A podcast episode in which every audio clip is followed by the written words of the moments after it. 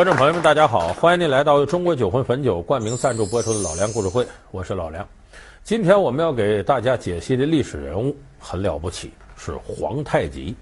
有的观众朋友知道，说皇太极那是清朝开国第一皇帝，他爸爸努尔哈赤时候啊，当时叫后金，到这个皇太极上来，才有大清，所以历史上呢，后人追认他为叫清世宗。就是其实是清朝的第一个皇帝，这个皇太极很有意思呢。前面接努尔哈赤的班，后头等到清军入关的时候呢，他已经死了。他儿子顺治是入关以后的第一个皇帝，就是爱新觉罗福临。由于他处在这么一个位置呢，很多影视剧里边啊，就在单独描写皇太极的篇幅并不是太多。又由于他那个时代呢，出现了像他的老婆孝庄。后来据说和他的弟弟啊，就皇太极弟弟摄政王多尔衮之间什么不清不白的，你知道这电视剧就愿意拍这个事，他有收视率，哎，大伙关注，所以给人感觉好像那个时期的主角又是多尔衮又是孝庄，好像没皇太极什么事儿，甚至有的剧里边拍说皇太极抢了他弟弟多尔衮的皇位，其实不是这样，皇太极文治武功兼具，是历史上少有的一个有作为的皇帝。他的眼界、见识、能力，并不比李世民呢、朱元璋啊、呃秦皇汉武啊，并不比这些人差。首先，咱们得必须得说说，那这皇太极接个摊子，接这个努尔哈赤，他爸爸雄才伟略，草原上的雄鹰努尔哈赤，早就把家底给打好了。不是，皇太极接努尔哈赤，接他爸爸，其实是接个大烂摊子。努尔哈赤在位的时候呢，南征北战，东挡西杀，周边让他打遍了。这边打蒙古，那头打朝鲜，一直把朝鲜打成他的属国了都。而且呢，他当时镇压自己所属地方的汉族人，把男的抓起来当奴仆，有的当兵，女的呢就当各个王爷贝勒的奴隶。所以后金政权所属地的汉人，就现在咱们说东北辽宁一带的汉人，对这个努尔哈赤是很痛恨的。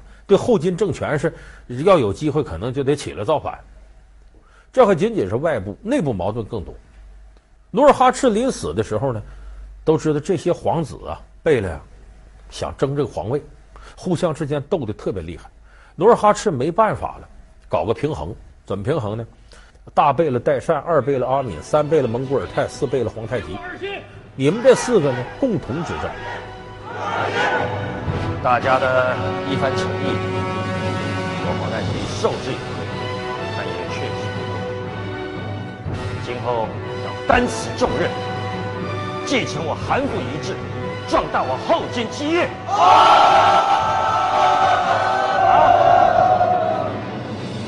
韩父将国事交给四大贝勒，过去如此，今后还是一样。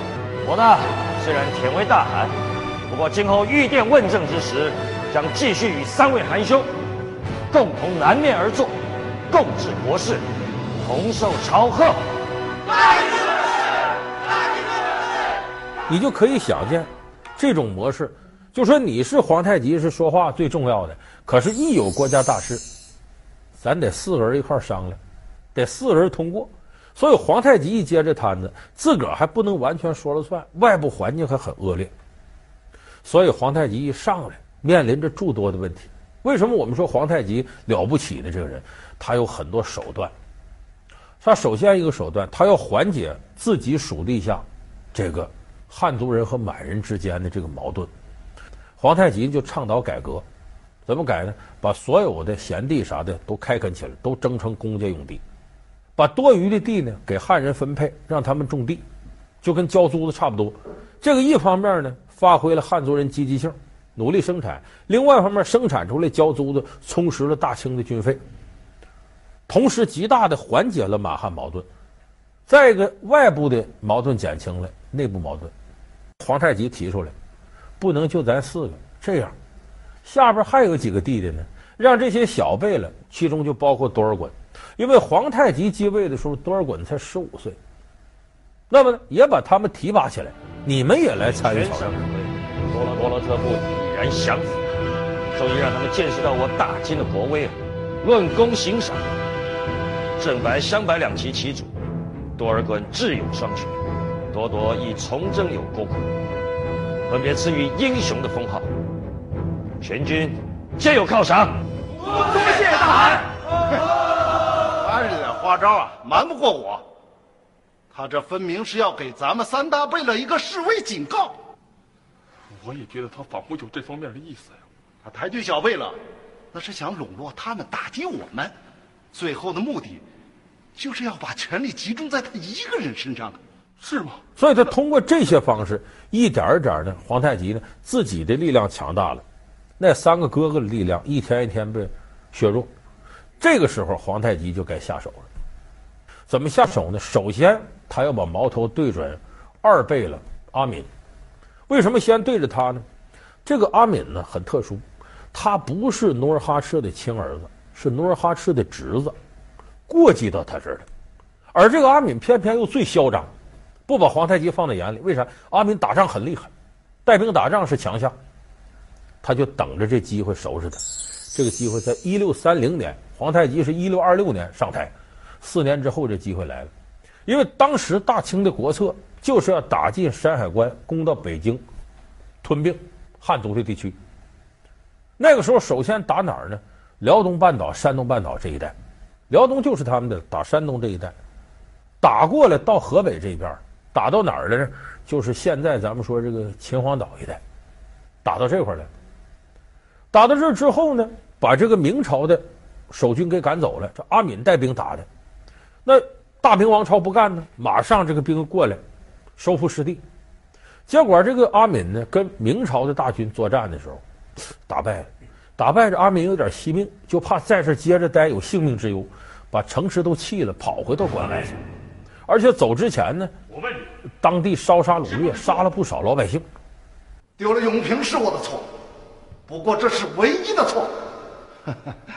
你们想给我头上安罪名？我也不在乎，可是休想我认罪！阿斌，你犯的错误是不胜枚举。前年，你去进攻朝鲜，竟想自立称王，以还异心。那木泰死守兰州三昼夜，你竟然狠得下心来袖手旁观，一仗没打就弃城而逃，离城之时居然还给我屠城掠财抢女人，这有什么不对啊？这样才能让他们怕。他们是怕。多尔衮，看你回来怎么报的？回大汗，由于归降军民被杀，老百姓对我们仇恨万分，都说与其束手被杀，不如力战而死。从今以后，恐怕没有人再肯投降了。听见没有？以后我军所经之处，必经血战。一些明明可以轻易招降的城池，咱们得多付出多少伤亡的将士才打得下来？你竟然还说你杀的对，抢得好？别抢！别抢！阿敏罪在不赦，论法当诛！论法当诛！数罪归一，就说你是宗室，咱们都是哥们儿，我也不能说杀你。列举了他十六条罪状，把他所有的位置都罢免了，然后送到宗人府里头幽禁起来了，管起来了。没几年，阿敏就窝囊死了。所以把他先拿下。接下来他对谁呢？三贝勒蒙古尔泰。这个莽古尔泰呢？你听他名字有个鲁莽的莽，这人也有点大意。有一天上朝呢，上朝呢，这是有规定的，就这几个人都是面南背北嘛，你可以带护身兵刃，你比方说刀剑带着行，但带着可是带着，在金銮殿之上不能把刃露出来的。你整死了阿米，如今要来对付我吗？都是什么答应？说你干什么？他御前漏刃，该当何罪？你混账东西，好大胆子！皇太极，大胆，胆大，给我拿下！你怎么能违背祖制呢？金銮殿是不能露刃的，这等于露刃，这算惊驾了。就这么着，把蒙古尔泰就一下给拿下了。是，这说明什么？皇太极这时候羽翼已丰，就我真动你，你也不敢把我怎么地了。他要没那实力，你说动你，他不干，双方弄起来，皇太极要没有绝对胜算，自个儿可能皇位都不保了。所以这时候他已经做好打算了，这么三贝勒又给清除了，剩下个大贝勒，他大哥代善，这个代善很聪明，一看形势我弄不过老四，这陆陆续续二弟三弟都被他给拔掉了，算了，我呀保命要紧。过去蒙大汗圣意，并列而坐，心中实感惶恐不安。十四弟说的对，虽是兄弟，也是君臣，今后应该由大汗独居正坐，方显威严。请大汗独居正坐。罢了。这既然是大家的愿望。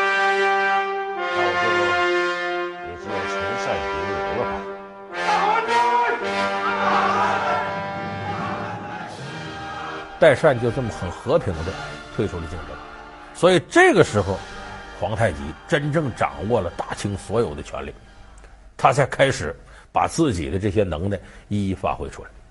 老梁故事会为您讲述皇太极是个好领导。好，欢迎您回到中国酒魂汾酒冠名赞助播出的老梁故事会。那么，首先面临一个大问题是什么呢？就是和大明交战的问题，因为他要打进山海关，吞并这些地区。非得跟明朝开战。那时候跟明朝开战最大的障碍是谁呢？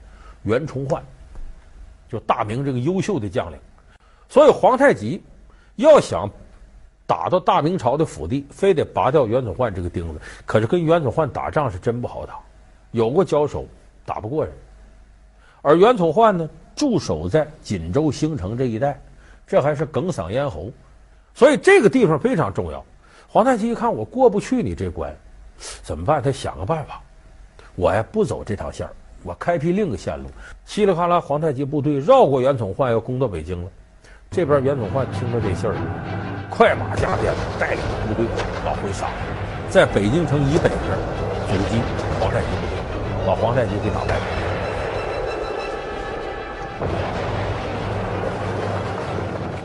打败是打败了。崇祯皇帝身边有人嚼舌头了，说这不对呀、这个袁崇焕驻守锦州一带，怎么皇太极带兵长驱直入，神不知鬼不觉就来了呢？怎么过来的？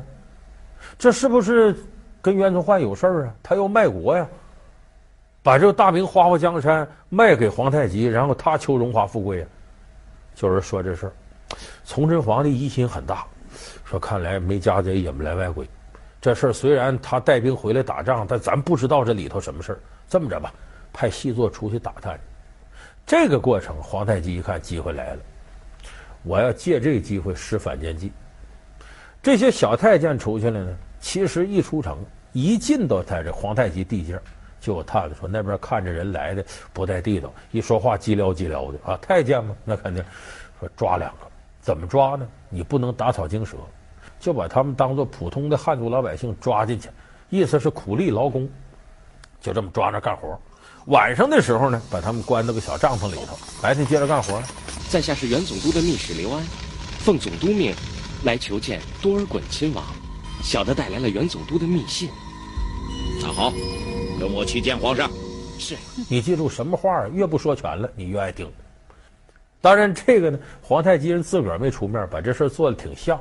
然后第二天呢，呃，再出来干活了呢。这两位太监就想跑，哎，当兵的也故意的，啊，中间吃饭吧。这些人喝酒去，装喝多了，稀里哗啦，他俩跑了，跑回到北京，跟崇祯皇帝说。崇祯一听，我说果不其然，这能有假吗？你们从那么底层都知道这事儿了，把袁崇焕从东北调回来，在北京凌迟处死，一刀一刀给活剐，非常残忍。所以这得说皇太极的反间计很成功。臣恭喜皇上，袁崇焕被废，崇祯帮助咱们大清去掉了一个强敌呀、啊。据报，袁崇焕事发后，大明君臣震动，辽东的明军军心涣散，北京城的大臣们也是人心惶惶。依照常理，这场祸事还得株连下去，而且会越滚越大。连朕都没想到。朕从《三国演义》里边学了一道反间计，居然让崇祯上了大当，把袁崇焕给废了。崇祯这是自断臂膀啊！皇上，老臣觉得大明辽东主帅垮了，大门敞开，这可是大清南下用兵的大好时机呀、啊！袁崇焕这颗钉子拔了，等于给他进关扫清了很大障碍。再有皇太极不光是说能使反间计。他也注意吸收大明的优秀人才。大明有一位了不起的将领叫洪承畴，这个洪承畴在松山一战，最后被皇太极给抓起来俘虏了。皇太极知道这个人是个人才，不光说他能打仗，这个洪承畴本身就是个活地图，对于这一带的地形啊、军事情况了如指掌。当时皇太极想，他若能归顺我，顺着山海关一线往关里打，有这么一位，我得多省事儿啊！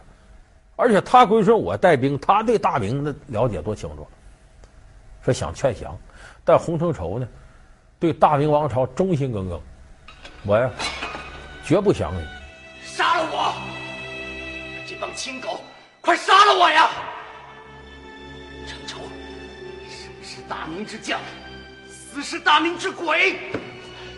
想让我投降，妄想！你要杀就杀，在监狱里待着，反正你随便吧。到后来反复的，这个皇太极派一些个大臣来呀，你降了吧，你投降，荣华富贵、美女什么的。洪承畴不听，到最后说：“你这么劝得了，我绝了你们念想，我绝食，不吃饭。”这个时候，皇太极一琢磨怎么办？历史相传啊，说有的电视剧拍的。说他媳妇孝庄到监狱里看见了。我听说经略一心殉国，心中敬佩，特来一睹威仪。皇上如此看重经略，经略如果能帮助两国谈和交好，从此消弭战祸，那岂不是功德无量吗？到时候天下人谁不敬重经略的苦心呢？皇太极观察洪承畴，说：“这时候呢，房梁上啊，落下灰来了。说这洪承畴呢，这灰落到前大襟了。洪承畴站起来，打扫打扫，整干净了，抻抻。这个细节，皇帝说有门了。怎么有门了？一个真决心要死的人，还管衣服不衣？我都要死了，你随便了。他还爱洗这身衣服。”想让自己干干净净的，这说明这个人虽然爱惜名声，但他更惜命，只需要给他台阶下就行。皇太极亲自跟洪承畴谈，最后感化洪承畴投降大清，一直带清军入关，打到现在扬州一带的，那是给大清立下汗马功劳。就是皇太极知人识人，了解人的心理状况，就说明这个人不仅智商高，皇太极情商也很高。说咱都知道，皇上的孩子从小娇生惯养，说智商高有遗传，这情商他怎么练出来的？很多人不知道，皇太极小时候非常苦。说皇子怎么能苦呢？在后宫里，咱都知道有句话叫“母以子贵”，但是大清努尔哈赤时期恰恰相反，是子以母贵。就说这儿子到底能不能立得住，父皇喜不喜欢他，往往靠他母亲。说白了，不是说他母亲多厉害，他姥爷多厉害。那你姥爷姓毕，你就上春晚，他就这个意思。那么说皇太极说怎么就在这方面从小吃苦呢？他姥爷不行。说他姥爷无权无势吗？不是，一个部落的首领，关键是这个部落跟努尔哈赤这边干仗。你想想，皇太极娘俩不遭罪吗？你嫁给努尔哈赤，是我这辈子最伤心的事情。他和他的弟弟舒尔哈齐是一对魔鬼，努尔哈赤夺走了舒尔哈齐，差点要你姐姐的命。如果我们这次不先发制人拿下建州，那么叶赫就是第二个屠龙城，你大哥我就是第二个尼堪外兰呐。不是的，不是你说的那种人。我很重情重义，他让我告诉你，不要听信别人的挑唆。我们女真自相残杀，是情同仇快的事情啊！哎呀，这些冠冕堂皇的话，谁都会说。哥哥，即使你不相信努尔哈赤，你还不相信你的妹妹吗？我用我的命保证，他们不是你说的魔鬼。哥哥，我已经嫁给了他，他就是我的天，就是我的地。夹在其中就。打仗打到什么程度呢？把这个皇太极的大舅舅啊，叫布斋，在战争过程当中打死了。打死之后，努尔哈赤呢，把他尸身劈成两半，一半在我这边，那一半给你送回去。你这不是找着拱火吗？结果这两个部族啊，这个仇恨，他是越结越深。这时候呢，皇太极他母亲呢，心里很难受，那怎么办？一煎熬，这身体就不行了。他妈在他十二岁就死了，你说皇太极在宫里得遭多大罪？最关键的啥呢？他也是皇子，将来有可能竞争储君之位。寺外边危机四伏，人家娘俩一琢磨，算计他，所以皇太极那时候为了保命，他在宫里就练出来了，看人下菜碟，谨小慎微。所以他从小在宫里边危机四伏的环境，他已经就养成了察言观色、趋利避害的这些本事。而且正是由于小时候没有人罩着了，自己妈也死了，自个儿爹心思摸不透，所以皇太极打小就自强自信，就我得让我本事大起来。那个时候努尔哈赤刚开始建立满文，有满族话，但没有文字，找人制定出文字来。皇太极是第一批学员。学的比兄弟姐妹都强，这都是自己非常努力学习的结果。所以从小吃这苦啊，受这个罪，都成为他今后成长的一个动力，给了他很大帮助。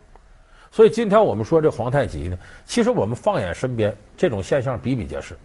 你看，凡是有大成就的，无论大官啊、大商人、大学问家，他如果小时候条件特别优越，还真就不行。这个孩子条件一优越，没有上进动力，我想要什么家里都给买。那你说我吃这苦干嘛？遭这罪干嘛？人都是有惰性的。相反，小的时候这个日子很苦，他就有上进动力。小的时候不受人待见，他在人底下待着，往上看的时候，他就知道用心观察。比方说自个儿父亲呢、老板呢、老师啊、上司他们的脸色，他在想什么？当然，有的人琢磨歪了，将来可能成了一个阴谋诡计的搞这个的人。但是从正面来讲呢，学会观察一个人，了解他的需求，怎么样能够顺应他，这也是咱们人在社会上啊能生存下去一个重要的手段。所以我身边有好多朋友做的非常好的，往往都是小时候吃了很多苦的，都是能够在复杂的社会环境之下生存能力这方面的智商情商都达到一定高度的。所以咱们电视机前有些为人父为人母的朋友，你想让你孩子将来要太太平平过一生。那可以不让他受磨砺。如果你想让你孩子将来有点出息，最好让他小时候啊遭点罪，多增加一些挫折教育。